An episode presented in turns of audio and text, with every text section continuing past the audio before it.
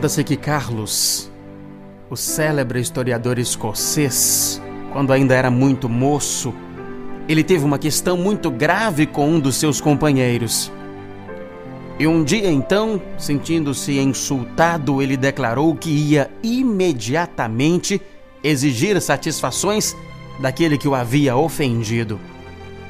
E um velho professor, então informado sobre o caso, aproximou-se de Carlos e disse para ele: Olha, meu caro amigo, eu tenho uma longa experiência de vida e conheço as consequências tristes dos atos impetuosos.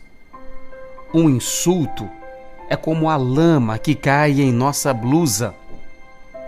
A lama pode ser retirada facilmente com uma simples escova quando já está seca. Deixe secar primeiro. Não seja apressado. Espere até que se acalme e verá como tudo será facilmente resolvido. Carlos aceitou o conselho do professor e o resultado foi tão feliz que no dia seguinte o colega que o insultara veio lhe pedir desculpas. Malbatarran, aqui nesta rica passagem, ele vem nos dizer que, dada a grande diversidade de temperamentos e caracteres humanos, não nos é possível viver em paz com o próximo sem refrearmos a ira e insistirmos na prática da mansidão. Nenhuma resolução sadia pode ser tomada com ímpeto. Às vezes, numa ação impensada, numa reação violenta, podemos comprometer nossa existência. Alguns segundos de invigilância, permitindo que um pequeno ato de vingança se externe, pode gerar um compromisso imenso para o futuro através da lei de causa e efeito, que prevê a colheita obrigatória tudo aquilo que livremente plantamos. Vale a pena esperar. Vale a pena o esforço de conter o impulso naquele momento em que o nervosismo procura reinar.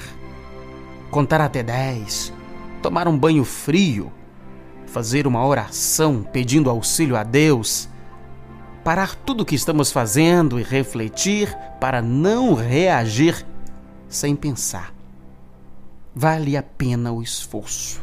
Vale a pena ter calma. Se algum dia você for vítima de uma violência, não revide. Quando receber injúrias, não procure se defender atacando. Se for caluniado, não acumule ódio e ressentimento em sua alma. Sabemos que é difícil compreender, perdoar, mas precisamos começar, precisamos desenvolver essa virtude em nossos corações. Os maiores beneficiados com isso seremos nós mesmos, pois não seremos mais depósitos de sentimentos impuros, desequilibrados, que insistem em nos fazer infelizes. Deixe secar primeiro. Top Gospel.